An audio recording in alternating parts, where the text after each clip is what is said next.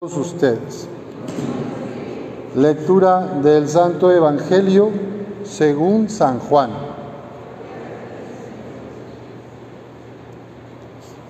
En aquel tiempo Jesús dijo a sus discípulos, como el Padre me ama, así los amo yo, permanezcan en mi amor.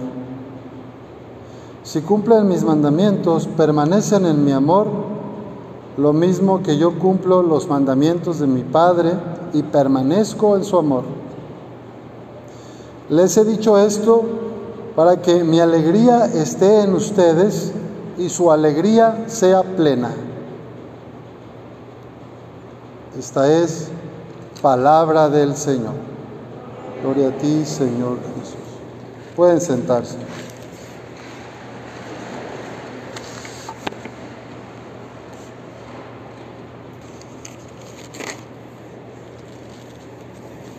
Este pasaje del Evangelio de San Juan, cinco líneas, cinco renglones, y muy cargados, muy llenos de significado. Como el Padre me ama, así los amo yo, permanezcan en mi amor. Si cumplen mis mandamientos, permanecen en mi amor, lo mismo que yo cumplo los mandamientos de mi Padre y permanezco en su amor. Ayer Jesús, en este mismo capítulo, un poco antes, nos pone la metáfora de la vid y los sarmientos.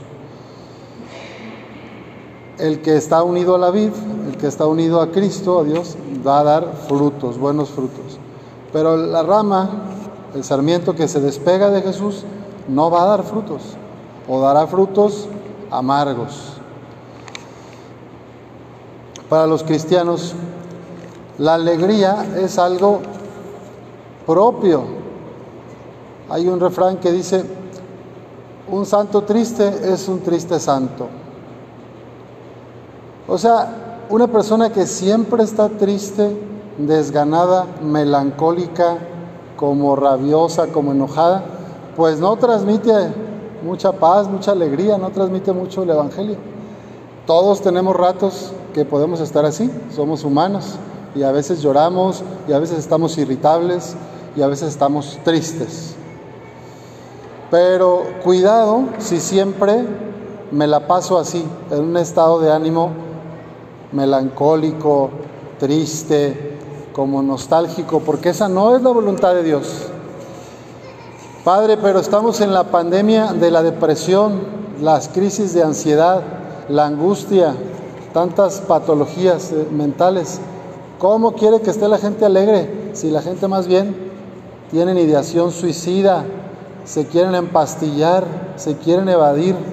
¿Qué hacemos, Padre? Yo mismo me he sentido así. A veces no te quieres levantar, no quieres seguir. Y otro día igual, otra vez lo mismo. ¿Y para qué quiero vivir? Bueno, todos pueden pasar por estos estados de tristeza, de desánimo, pero la buena noticia que Jesús nos trae hoy es que si permanecemos en Él, si permanecemos en su amor, nuestra alegría será plena. Entonces no quiere decir que estando con Jesús no vayamos a enfrentar dificultades o no vayan a venir problemas en nuestra vida. Seguir a Jesucristo no nos quita los riesgos, los problemas, los desencantos, pero estar en su corazón nos ayuda a trascenderlos, a superarlos de otra manera, a poder sentirnos apoyados por su gracia.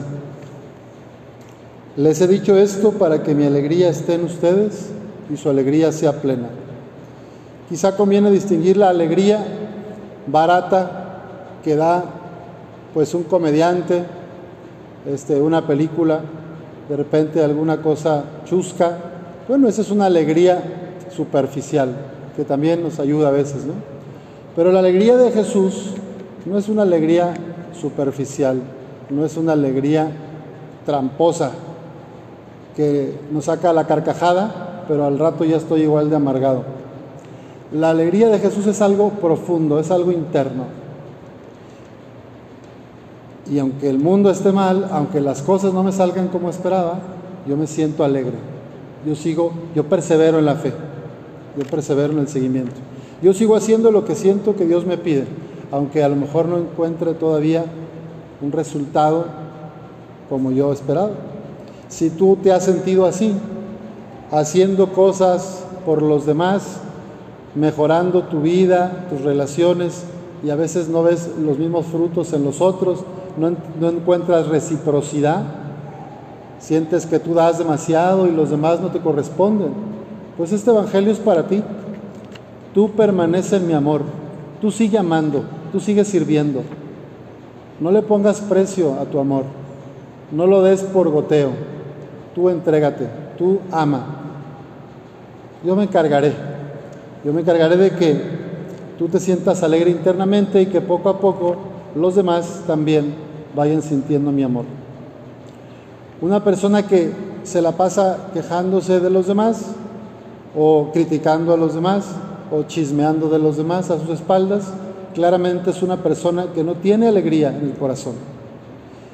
Si alguna vez yo me he portado así, pues pidamos a Dios la gracia para que me deje llenar por su Espíritu Santo.